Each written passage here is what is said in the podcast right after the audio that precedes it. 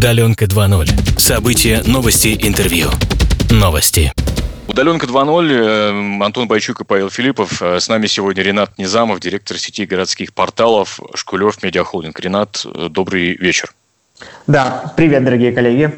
Вопрос номер один самый первый вопрос. Естественно, сейчас тема номер один во всей стране – это коронавирус. Да? И я знаю, что сеть городских порталов, а, наверное, как никто освещает вообще все аспекты этого. В том, что касается там, э, теории и практики болезни, и заканчивая работой скорой помощи, э, несоответствием статистики и так далее, и так далее, и так далее. Сегодня я прочитал, что у тебя мама заболела, насколько я понимаю, да? Да, к сожалению, так. И в твоем посте содержался э, также текст о том, что ну, там, медицину дооптимизировали до нуля, а она живет, твои родители живут в небольшом уральском городе. Вот э, расскажи о своих, ну, по возможности, о своих вообще ощущениях и впечатлениях, э, вок, с, с, э, связанных с тем, что происходит вообще вокруг коронавируса и тем, как это происходит в России. Я имею в виду оптимизацию здравоохранения, врачи в красных зонах, э, плюс еще и личная история, которая на это неизбежно как-то наслоилась. А, я сегодня, конечно, места себе не находил, э, уже ну, со вчерашнего, наверное, дня. Я думаю, ребята, что вам знакома а, такая история – Э, ну да, помимо того, что ну, многие из нас из маленьких городов и примерно все представляют, э, что там происходит с медициной, а, и вот это отношение врачей, а, помноженное на оптимизацию, помноженное на советский менталитет наших родителей, это, конечно, все может привести, к сожалению, к очень печальным последствиям. И вот у меня это так э, – я помню, пару лет назад у меня с отцом беда случилась. Э, ему сделали операцию одну, а после которой у него начались осложнения. Я прилетел тогда к ним домой, увидел загибающегося от боли отца, гору каких-то шприцов, э, лекарств, которые мама ему ставит и обезболивает. Я говорю, мама, а, а что вы, почему до сих пор не обратились в больницу? А, говорит, ну, врач сказал, что он сможет принять нас вот только там что-то через 10 дней, и вот мы ждем. Я говорю, стоп, подождите, давайте я, я вас отвезу сейчас в Екатеринбург. Они, они говорят, нет, нет, нет, знаешь, это советский такой подход. Наблюдать должен один врач. Он не рекомендовал никуда обращаться. Угу. Я, я обратился к своим знакомым э, коллегам, врачам, они, а, они говорят, «Э, слушай, а, в общем, там главный врач частной клиники, который обратился, он бывший министр здравоохранения Свердловской области. Он говорит, срочно ко мне, к нам, потому что в Нижней Салде нет врача, уролога, э, хирурга. И то, что он вам там делает, это просто неправильно. А, и родители, э, ну, я просто это подробно рассказываю, может быть, это действительно немножечко станет такой памяткой для, для тех, кто слушает, чтобы срочно принимали меры. А, отец нет, говорит, вот только я к одному своему врачу пойду. Хорошо, тогда этот э, бывший министр здравоохранения говорит, пусть передадут трубку врачу.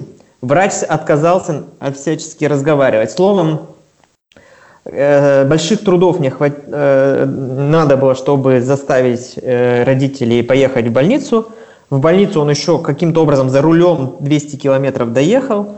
Его из частной клиники уже на машине реанимации отправили в первую областную больницу и сразу на операционный стол. Врачи сказали, еще бы немножко, в общем-то, вы бы уже опоздали.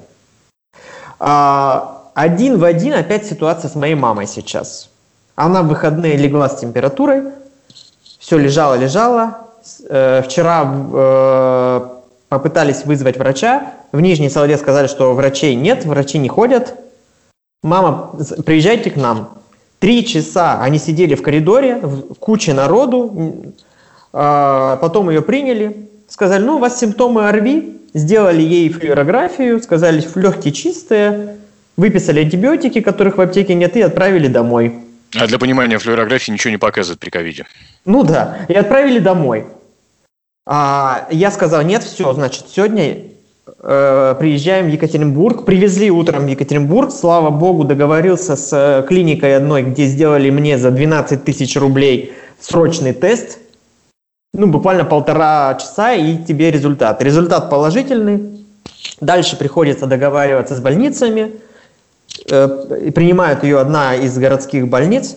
Все, у мамы пока ехали, уже температура 39. Все, она уже как бы без сил, без всего. Хорошо, что сейчас лежит в больнице. И как- как-то, знаешь, знаете, у меня отлегло, что все-таки она сейчас под присмотром врачей. Это я все подробно рассказываю для чего? Потому что у нас вокруг, ну вот у меня, у друзей, у родственников, ну все один в один родители такие.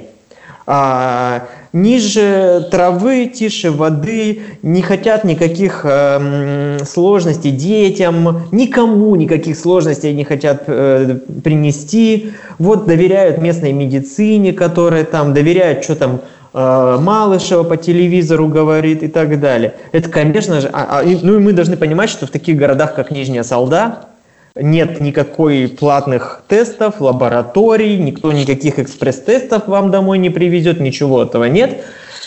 И это катастрофа. И при таком отношении местных врачей, которые, помимо того, что больной, зараженный ковидом человек сидел в окружении других пациентов, да, скорее всего, он кого-то еще мог заразить, она их еще, этого пациента отправляет. А, и самое важное, никакого направления на тест в Нижней Салде ей не дали.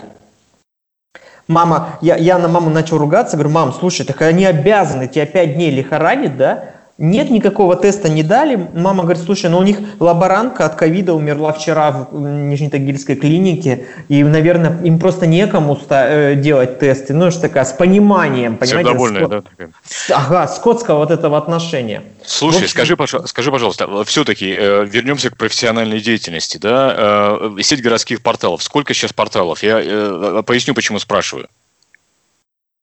Слушай, ну у нас, э, у нас где-то 17 э, э, городов, в которых есть непосредственно редакции. От э, дальнего, значит, нет, на Дальнем Востоке нас нет. Самый восточный у нас Красноярск, э, вся Сибирь практически, Урал, центральная часть.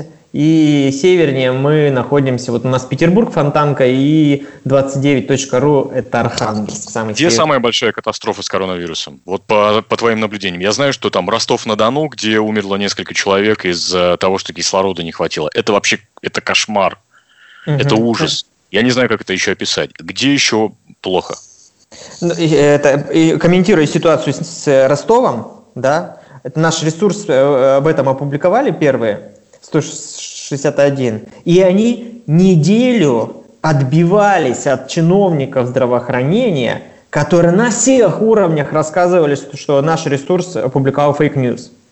Вот пока уже врач, который реально там работал в ту смену, не подтвердил и не дал большое интервью, и потом уже начались эти отставки, возбуждение уголовных дел и так далее. Ну вот насколько пропитана вся эта чиновничья эм, шваль да, от здравоохранения этой ложью, что они даже не боятся на голубом глазу говорить, что СМИ э, публикуют fake news. А, Ринат, Ринат, извини, я тебя перебью. А помните вот ситуацию у нас в Свердловской области, когда господин а, Шестаков, это пресс... Шестаков, да, у него фамилия? Мгм. А, Константин. пресс-секре- Да, пресс-секретарь, он, они же, знаете, они же тоже, наверное, вот страдают от этой вот э, самой вот ложи, они ложи, они там страдают, там, знаете, от этой же самой медицины, потому что, вот, например... Они не страдают, у него все Не, я, хорошо. я он думаю, что да. Вот, например, Шестаков пострадал, когда его, когда, ну, скажем так, какая-то больница похоронила внезапно его мать, и потом оказалось, что его мать жива, какие-то там ошибки произошли. Ну, Ну, в тоже, этом знаете, смысле, да. да. Так что Да, да, да. ничего я- я- удивительного вообще нету. А, Да, согласен. А, Отвечая на вопрос Паши а, по поводу того, каких городах ты знаешь, вот э, я сейчас в Москве нахожусь, и мне видится, что если говорить о первой волне весенней, да, э, самая тяжелая ситуация объективно была как раз в Москве и Питере, потому что, ну, наверное, это такой транспортный хаб, как-то очень быстро туда завезли, очень быстро распространялась, медицина не была готова, то в этот раз как раз кажется, что Москва и Питер, наверное, оказались более готовым, по крайней мере, как-то это, ну, тактильно ощущается по разговорам с, со знакомыми, с друзьями из в этих городах.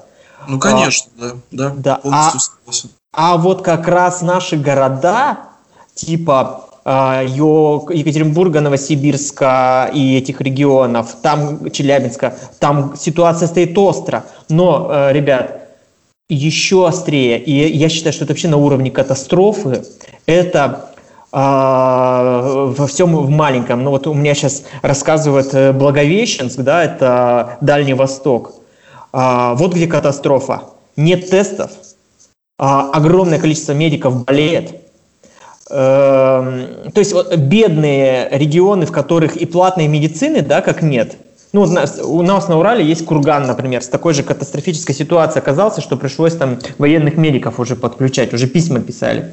То есть те регионы маленькие, в которых не живут большие начальники и богатые люди, вот я, я вижу, что вот там совсем аховая ситуация.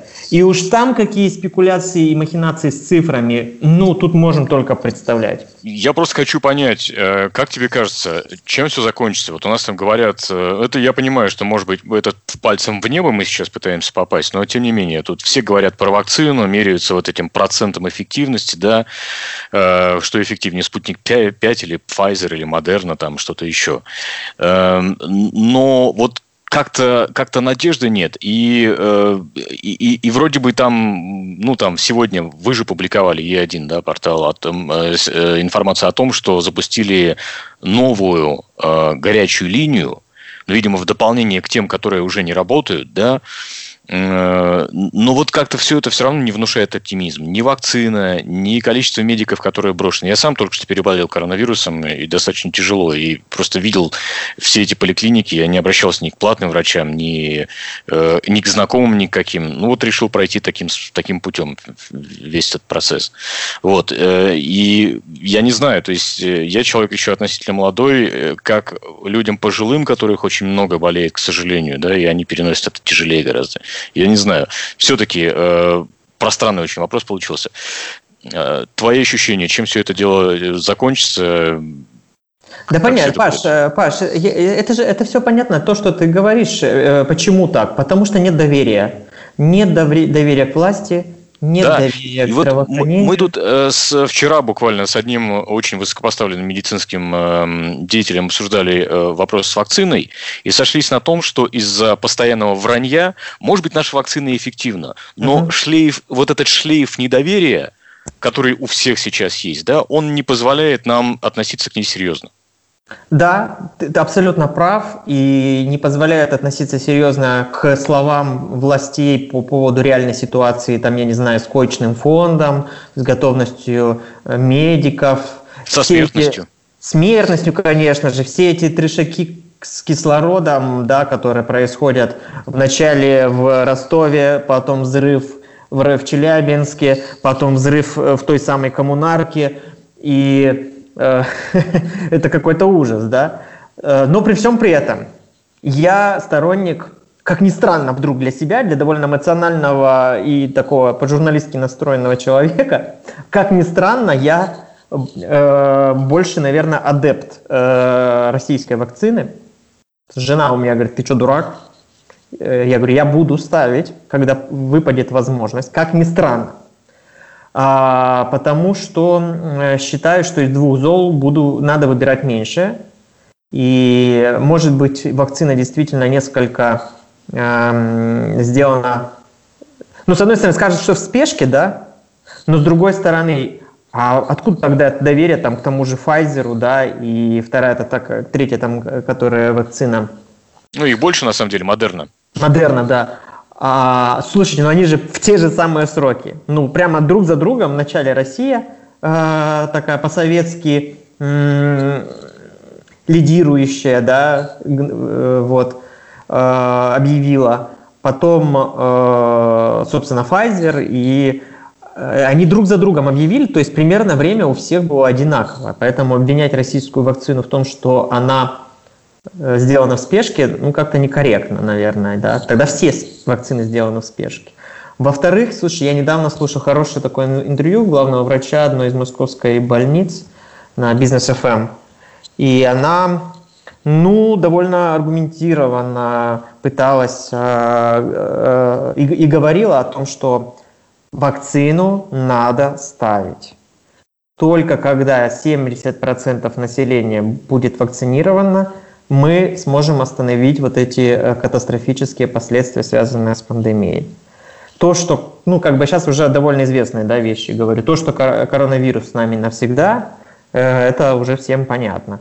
Значит, дальше что будем делать? Либо ты должен изолироваться в, э, забаррикадироваться в квартире, да, навсегда, ну, либо что? Либо ставить вакцину. Ну, там дальше у тебя выбираешь, на, на что денег хватит, ну, то, то и поставишь. Я, я буду ставить российскую вакцину. Окей. Угу. Антон? А, Ренат, я бы хотел а, вернуться немножко как-то назад, в 2018 год или 2019 год, я уже не помню, когда у нас ситуация в Екатеринбурге была со сквером. Угу. 19, это, 19. это 19 год, да? Год назад, да. Да, скажи, пожалуйста, вот тебя называю, называли на тот момент э, в СМИ как одним из таких лидеров, что ли, протеста. А объясни вообще, ну, почему ты был тогда против да, и с чем ты связываешь начавшуюся, вернее, даже продолжающуюся травлю, которая идет сейчас тебя, например, в телеграм-каналах, и тебе все время припоминают этот сквер. Как ты думаешь, вот кто за этим стоит? Да, есть ли определенные люди за этим? И почему ты вообще вот стал вот ну, скажем так, лидером, что ли, того протеста. Ну, вместе Кстати, с Оксаной не, Маклаковой. Не, не, недавний еще взлом э, телефонного номера, да, Инстаграма. Угу, угу. А, слушайте, э, я думаю, что, ну, во-первых, я точно сразу поправлю, я не был против. И это как раз результат той кампании, которая развернута против меня и сделала из меня такой образ. А, конечно же, я, наверное, не хотел себе такой славы, э, а стал, э, получил лидера протеста, фразу, да, вот эту, еще до событий вот этих майских когда забор поставили. А, я их, это, это клеймо получил чуть раньше, э, после перепалки с Иннокентием Шереметом.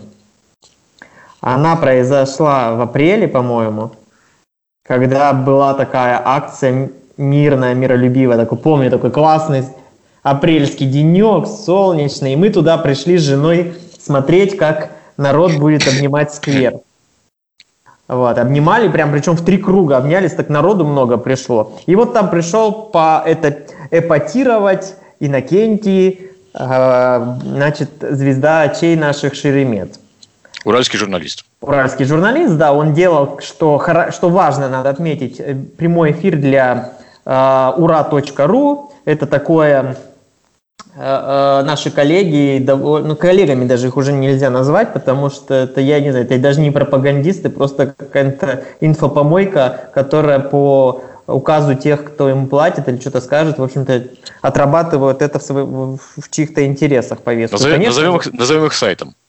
Сайт, да. И, конечно же, понятно, э, кто был заказчиком тогда этого прямого эфира. Это были вот наша известная патриотическая православная группа Э, уральских олигархов. Э, тех, кто и основал фонд Святой Екатерины, которые планировали построить там храм. Господин Алтушкин, э, русская медная компания, господин Казицын, УГМК и Симоновский, наверное, тут Симоленд. Вот. И там у меня была перепалка с, с Шереметом. Я просто чуть-чуть, знаете, я так вспылил, потому что он, он вначале шел, и на него все орали, какие-то там молодежь, подкалывали его. И он там говорил, смотрите, смотрите, это геи, это алкаши, это антихристы. А кто он там? Е1 ходит, Е1 агенты Газдепа вообще, короче. Я что-то в таком момент слушал, слушал, потом говорю, Иннокентий, а мы с ним на ты, ну, ну как бы все журналисты друг друга знают в Екатеринбурге. Я говорю, ты что, хоть несешь что?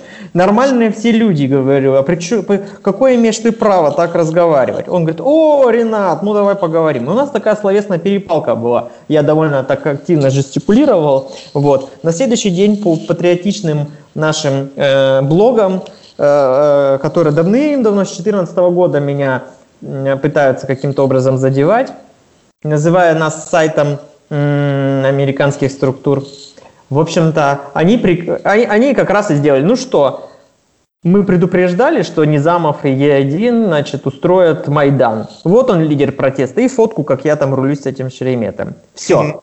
И это лидер протеста приколотилась ко мне, конечно же. Потом они поставили забор, Потом мы всей редакции побежали после работы смотреть на этот забор, и события э, той, того вечера, той ночи вы прекрасно помните.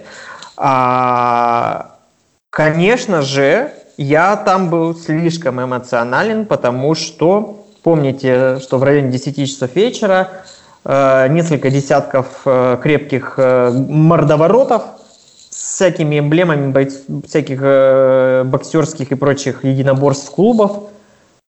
Вдруг раз по, по команде мы за храм начали в буквальном смысле разбрасывать людей и вышвыривать их на территорию.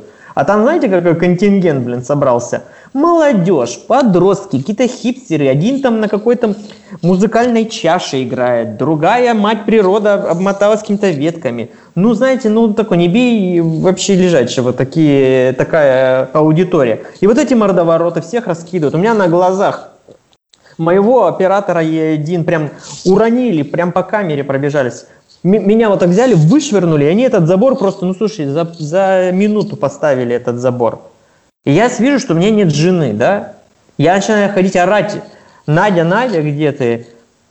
Ее нет нигде. А, да, я тогда, у меня как раз был телефон Татьяны Алтушкиной, которая, мы с которой довольно много контактировали по разным проектам. Я ей звоню, говорю, слушайте, ваши мордовороты тут что, что творят? Ага. Она говорит, дай трубочку, там я с ними поговорю. Mm-hmm. А, да, я вышел, я не могу, вот там жену, и меня трясло от несправедливости, понимаете, от обиды за то, что в моем родном городе в 2019 году ни полиции, ни властей, никого, и вместо этих людей у нас какие-то боевики которые взяли и чинят э, власть, значит, э, в этом отдельно взятом куске земли. Устроили там, понимаете, власть. Я в таких красках, там меня снимали с разных сторон. Я как раз это говорил, что сегодня ни губернатор, ни мэр, ни полпред, все эти люди только могут, могли сюда ходить с иконами во время крестного хода. Никто не пришел, когда мирных граждан разбрасывали, били, затаптывали непонятные люди. Вот это видео... инфо... Проходила информация, что мэр города наблюдал откуда-то с высокой Не было, точки. это все байки из склепа. Там был только этот э, заместитель полпреда, э, э, как он, скажи? Кириллов. Кириллов был, Борис. И был еще Андрей э, э, э Третьяков, э, который по внутренней политике губернатора.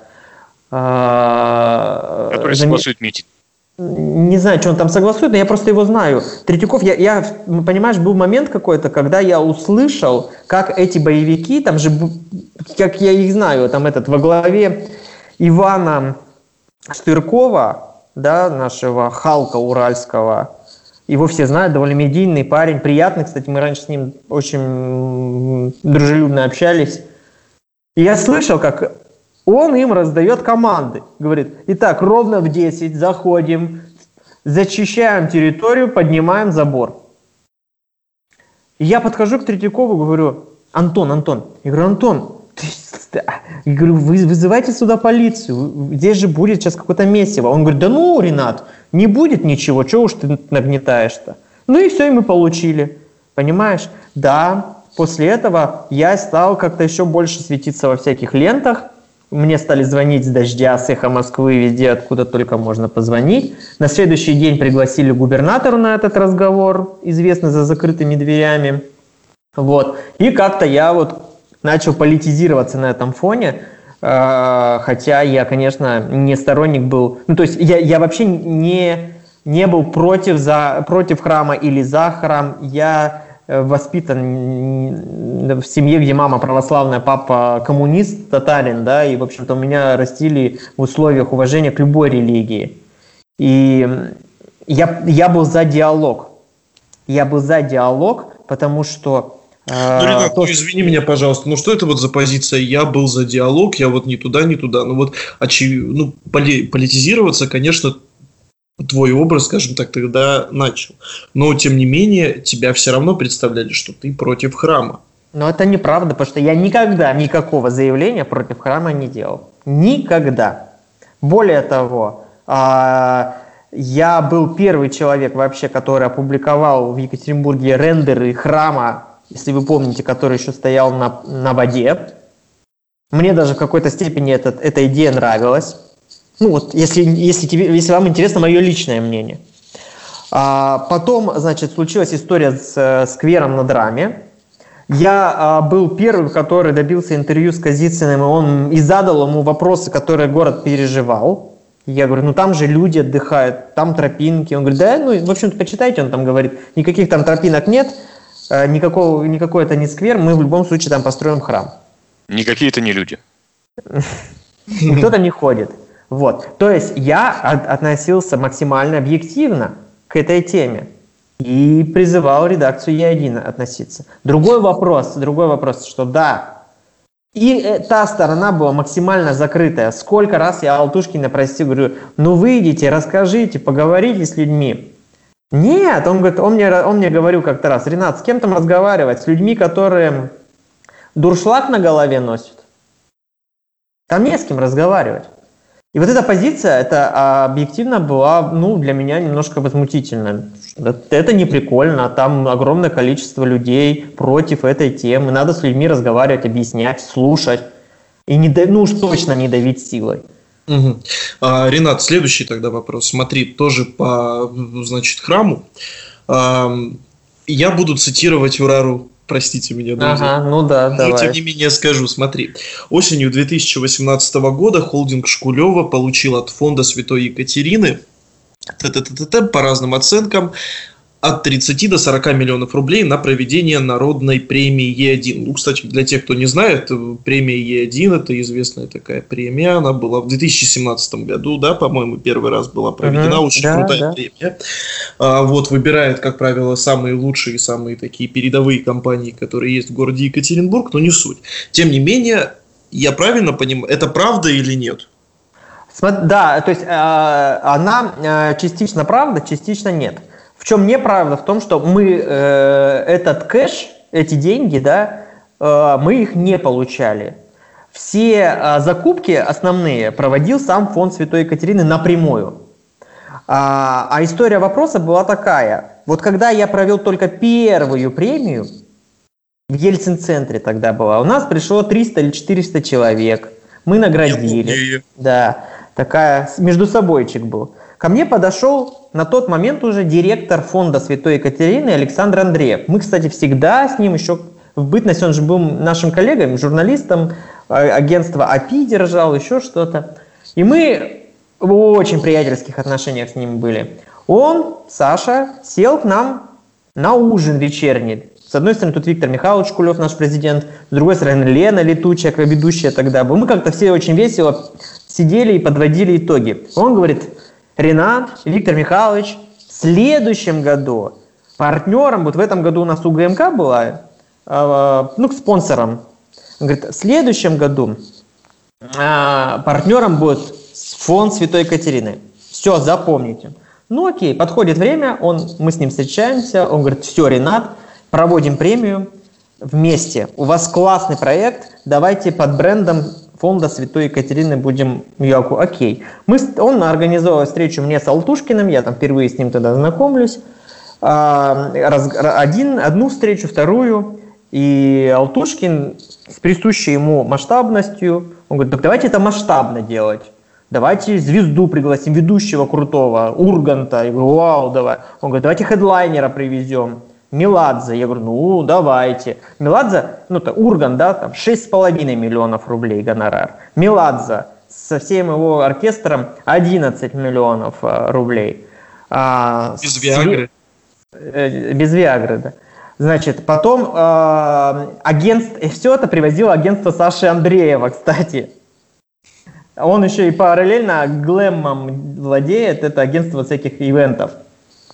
Свет, звук, а сцену, застройку льда, это тоже еще миллионов шесть, наверное, если не больше ушло. Это все агентство делало, которое РМК боксингом занимается. То есть они как бы еще и своим деньги, в общем-то, все эти передали. Мы ни копейки из этих денег не видели, но мы отработали честно. У нас фонд Святой Екатерины был везде.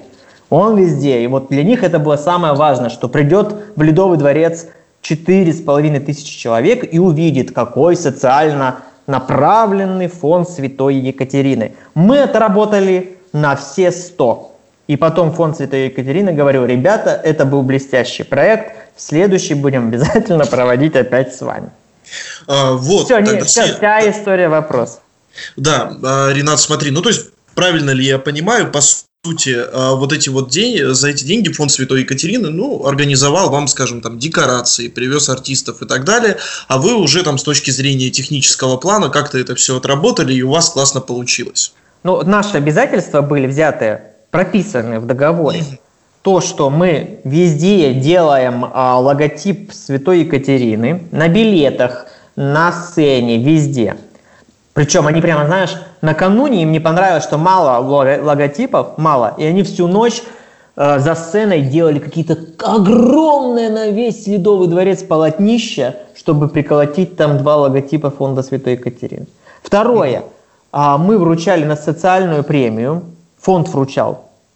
Вручили вот этому музею это, эм, «Россия. Моя история», что-то такое, да, который довольно такой православный музей.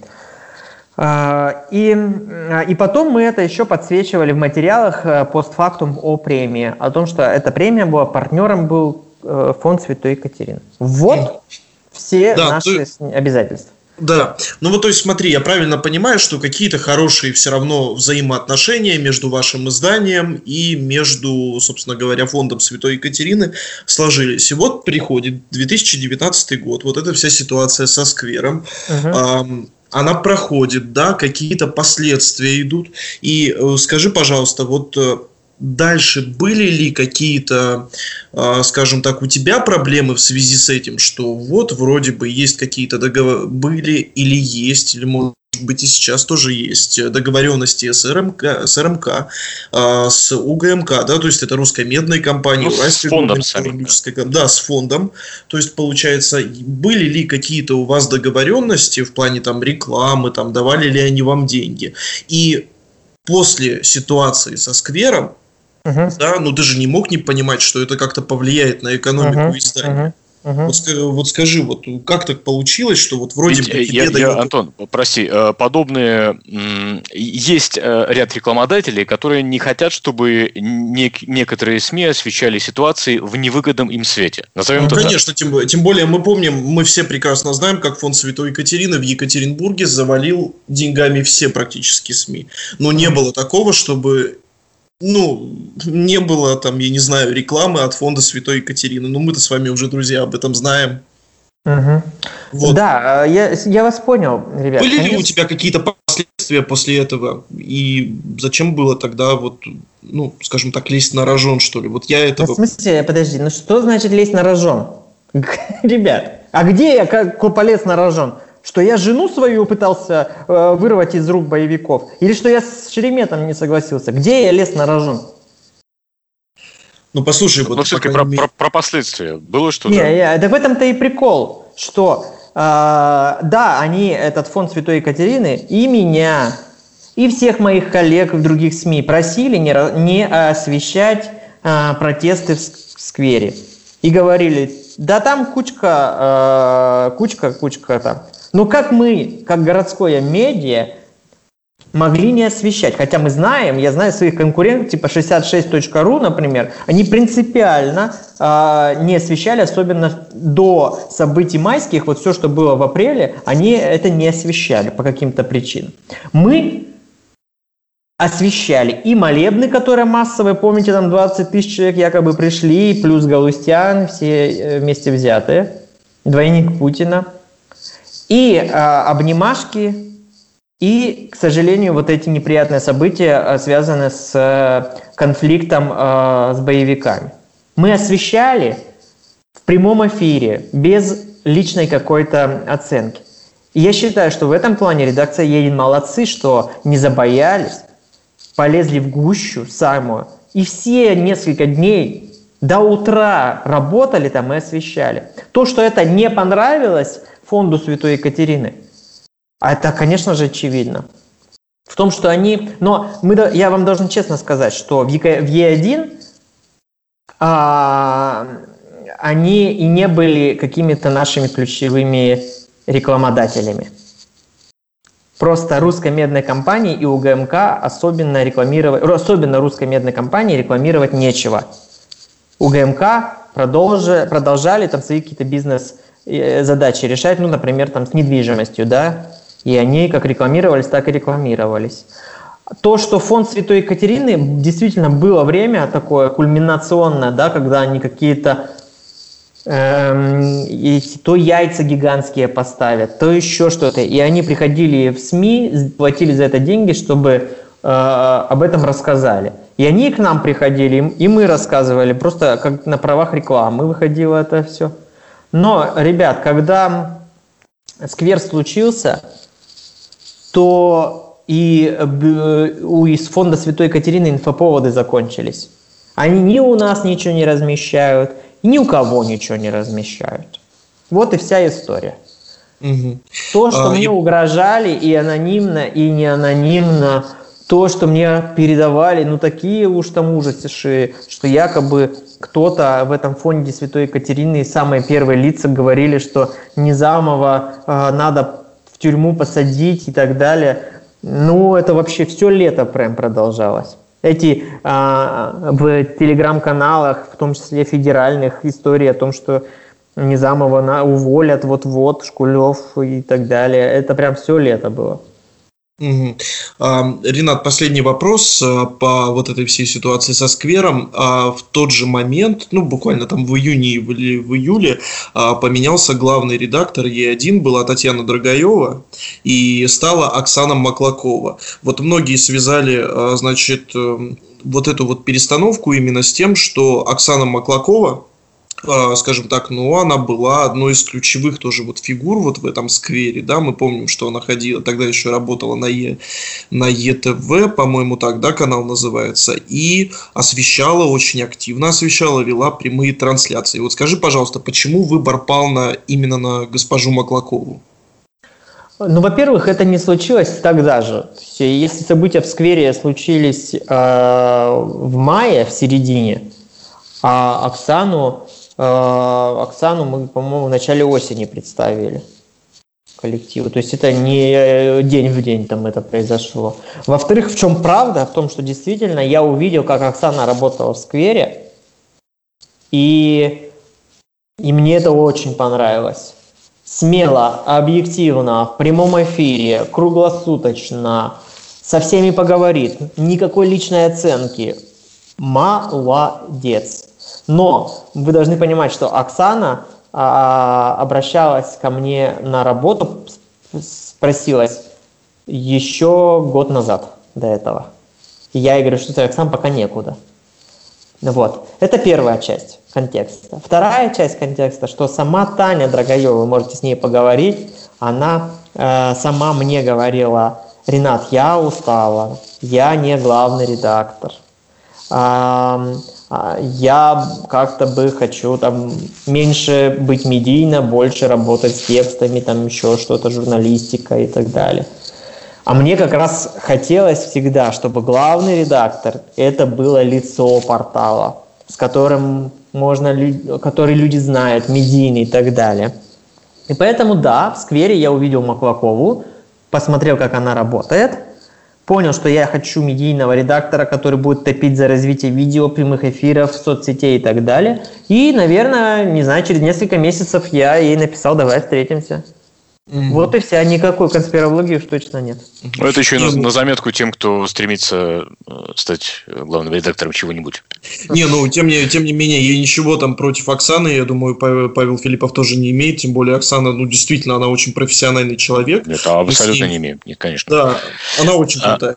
Да. Я бы хотел э, вернуться еще к одной истории, да, в, в том, что касается там иностранных агентов и всего такого. Мы недавно писали подкаст с Дмитрием Савицким, который сейчас, э, он был генеральным директором и основателем, собственно говоря, остается э, радиостанции «Серебряный дождь», угу. федеральный имеется в виду.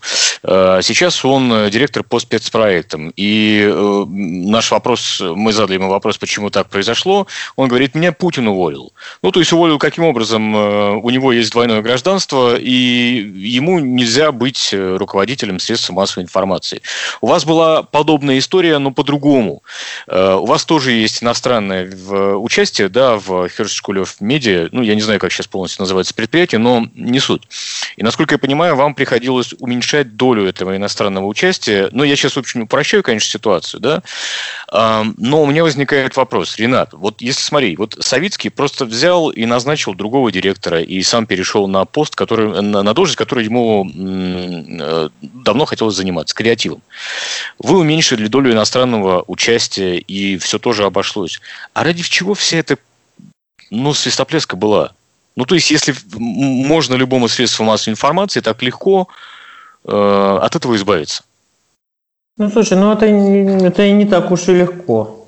Э, значит, да? Э, год, закон, по-моему, 2014 года, который э, ограничивал значит, возможность приобретать, держать акции э, и уставной капитал СМИ российских максимум 20%, 20 дробь 80, да, принятый Госдумой.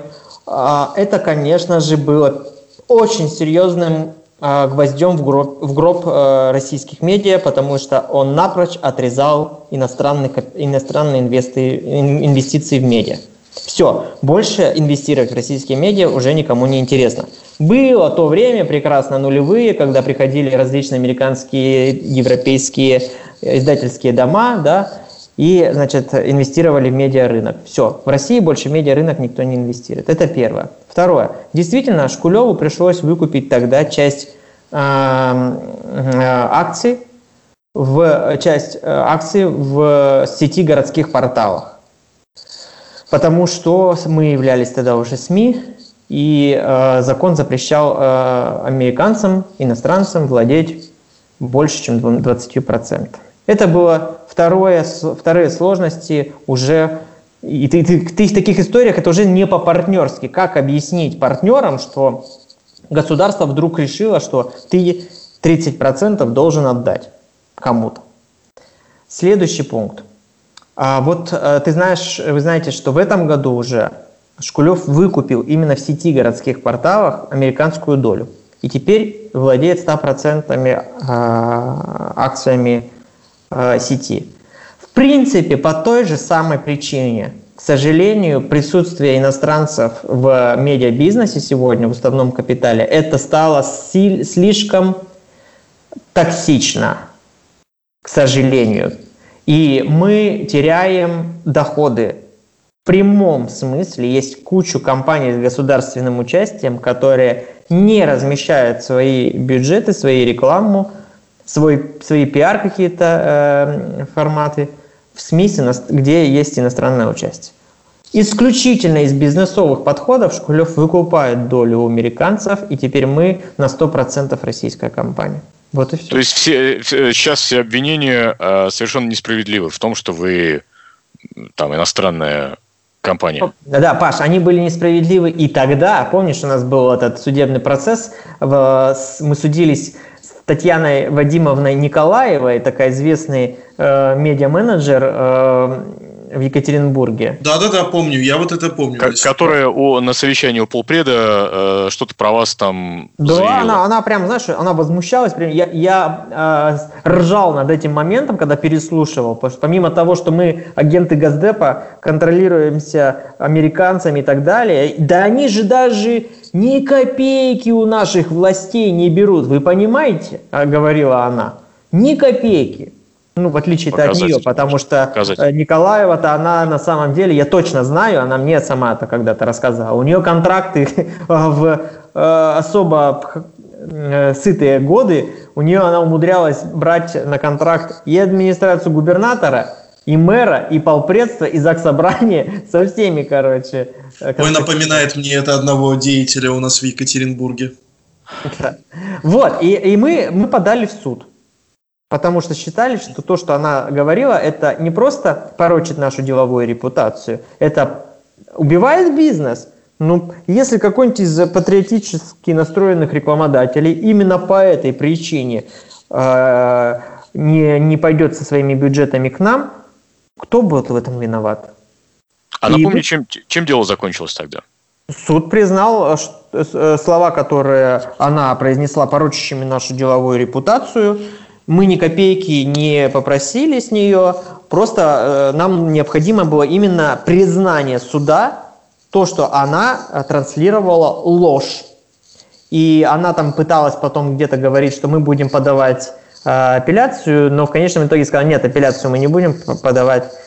Нечего их больше пиарить, сказала она, и все, теперь Класс. сидит с этим. Мы ни копейки, конечно, с нее не требовали. Для нас сам факт того, чтобы с этим судебным решением мы могли потом приходить и засуживать любого, кто еще раз назовет нас американскими агентами. Ну а в этом году как бы мы стали на 100% уже российской компанией. Про иностранных агентов. Ты знаешь, что Государственная Дума сейчас обсуждает э, вот эти поправки к закону об иноагентах, и сейчас все и средства массовой информации, и даже пользователи социальных сетей, упоминая ну, условного Навального, должны будут писать, что это иностранный агент. Да? Но вот сегодня, кстати, открытые медиа обзвонили э, авторов законопроекта, часть из которых э, не смогли связать двух слов по этому поводу mm-hmm. даже. Mm-hmm. Э, а, и, причем они, э, даже те, кто выступали активными, те, кто активно продвигали этот законопроект, не могут пока сказать, будут штрафовать пользователей соцсети, которые пишут комментарии, или не будут. Но не суть. С чем ты связываешь э, появление этих поправок э, к закону именно сейчас? Почему кто интересанты этого? Это выборы, которые на носу 2021 года во всем виноваты или что-то еще?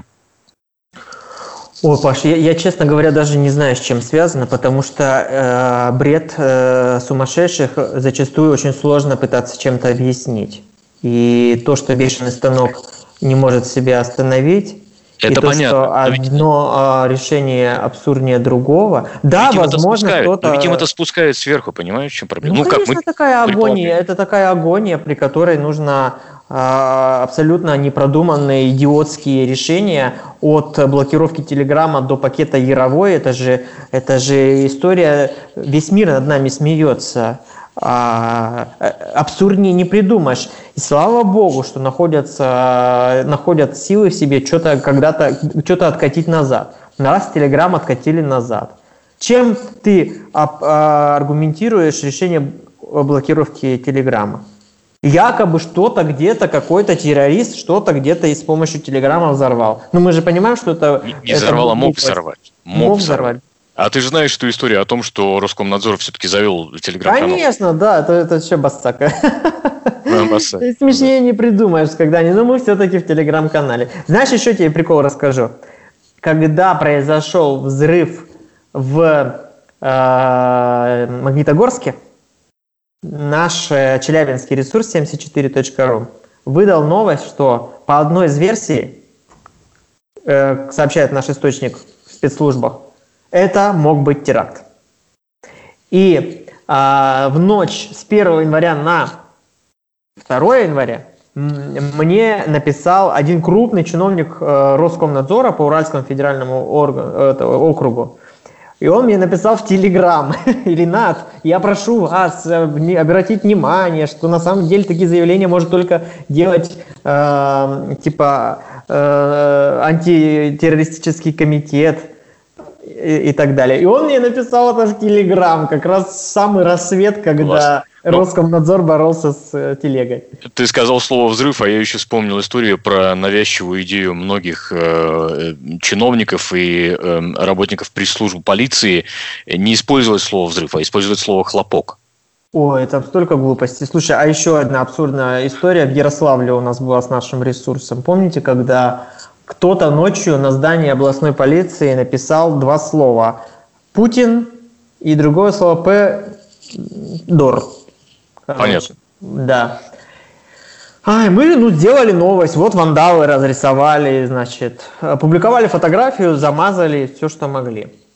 Роскомнадзор взорвался, и э, к вечеру того же дня практически все СМИ удалили новость. У них было реально требование удалить новость. Не убрать картинку, не убрать слово Путин, не убрать слово второе. Удалить. Ультимативно. Мы не стали удалять. Я говорю, ну присылайте бумагу. На каком основании? Что ты думаешь? Через два дня, по-моему, наш сайт полностью заблокировали.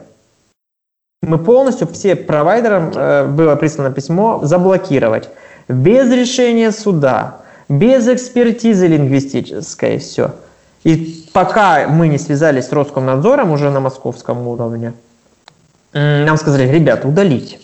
И все. Это не наше требование, это не наше решение, требование Генпрокуратуры, оно не обсуждается. Я удаляю эту новость, через 15 минут сайт разблокировали. Вот в таких условиях мы с вами Класс. живем. Угу. А, Ренат, я бы хотел поговорить э, про журналистику, скорее всего, региональную. Вот ты медиа-менеджер, а ты все равно мониторишь ситуации да, со СМИ, которые происходят ну, наверное, в Екатеринбурге, в других городах, да, где есть порталы. Вот мне кажется, в Екатеринбурге все равно, как, как ты ни крути, да, есть такие три, на мой взгляд, самые такие читаемые и успешные медиа, да, это Урару, как бы к нему ни относились, это Е1 и это Знак.ком. Вот как мне кажется. Вот такие самые читаемые и самые цитируемые. В Екатеринбурге. Да, я про Екатеринбург, конечно же. А, на твой, на твой взгляд, а, почему региональные медиа так...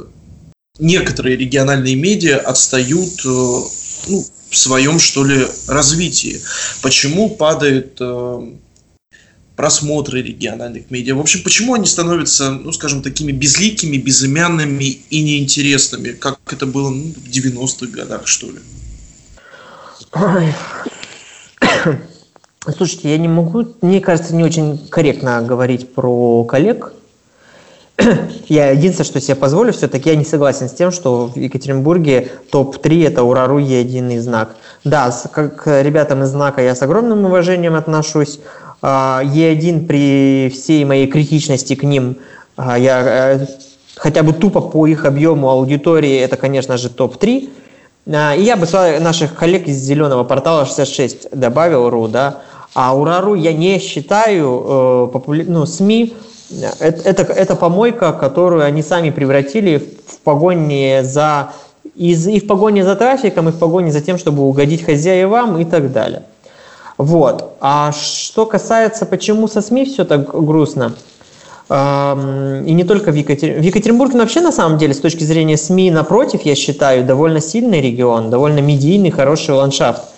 И Помимо, э, помимо э, названных медиа, мы можем сказать, что там радио, вот там Паша делает, э, делает э, «Комсомольская правда», которая вполне себе э, конкурентно интересная и эксклюзивный контент делает. Радио тоже «Эхо Москвы», я считаю, вообще красавчики. А, сайты там те же «Деловой квартал», «It's My City», а, э, еще какие-то – тоже интересно читать. Есть другие города, в которых вообще нет ни Е1, ни знака, ни 66, ничего. Вот возьмите э, Краснодар, например. Вот мы хотим туда зайти, там вообще ничего читать, ничего местного нет. Возьмите э, э, Ростов-на-Дону и так далее. Вот. Э, и поэтому, а какие причины? Да все те же. Э, медиа, на мой взгляд, должно быть в первую очередь экономически независимо. А если оно будет зависимо экономически, ну, типа какой-нибудь хозяин у него будет, то это означает, что оно уже не объективное. А у нас практически все СМИ, они либо государственные, либо с каким-то госучастием, либо какой-нибудь политик держит, ну, там еще что-то.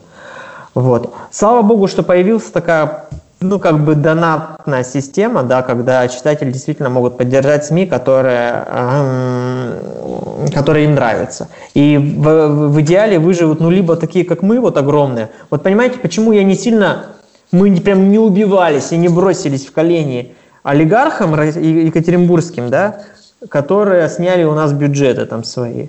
Именно потому, что наша бизнес-модель и наш трафик – позволяют себе не сдохнуть с голоду, если даже кто-то из рекламодателей снимает свои бюджеты. Мы живем, у нас программатик 50% от выручки, которая приносит деньги независимо от того, принял там кто-то свое решение размещать рекламу или нет. Вот. Либо выживут вот такие большие, как мы, либо, наверное, более компактные медиа, которые зарабатывают на вот э, каких-то как это называется, вот э, деньгах, которые читатель напрямую, наверное, не, по, не paywall все-таки, а именно вот такая благотворительность, поддержка. Издание «Проект», например, да, которое гремит последние два дня как минимум, которые все видят, что там они пишут, они вот по такой модели и существуют. А если нет иностранных, э, иностранных инвестиций в медиа, то ну все, кто тогда будет инвестировать в медиа, с какими целями? Вот поэтому и где-то медиа загибаются, а где-то раз, э, расцветают телеграм-каналы, YouTube. Эм, и супер, дай бог, чтобы хотя бы там журналистика была. Ты в журналистике сам с 14 лет. Ну, так, наверное, можно считать, да? Это, ну, очень-очень рано, на мой взгляд. И ты прошел также через э, журфак э, и через э, начинающего журналиста, это та, та самая стадия, до, по сути, топ-менеджера. Э, можешь ли ты дать какой-нибудь совет э, мальчикам и девочкам, которые хотят пойти на журфак сейчас, уже зная тот путь, который был проделан, и зная ту ситуацию, которая сейчас есть и в региональных средствах массовой информации, особенно в федеральных, ну, я имею в виду в том, что касается ограничения свободы слова и так далее, и так далее, и так далее. Идти или не идти? Если идти, ради чего, к чему готовиться? Ой, какой хороший вопрос. Я вообще просто...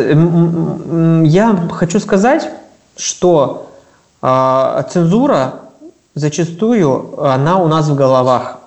Да, тяжело, да, сложно. Но вот у меня 17 редакций, и над ними никто не стоит и не рассказывает, что им нужно с утра до вечера хвалить губернаторов, писать, как хорошо в больницах, а, облизывать портрет Путина и так далее. Никто.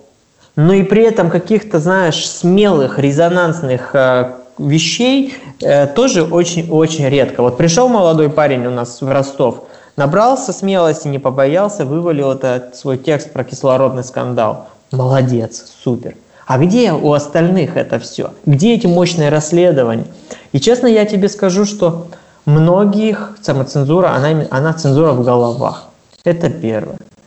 Второе, ну вот надо быть просто всем смелее. Быть смелее.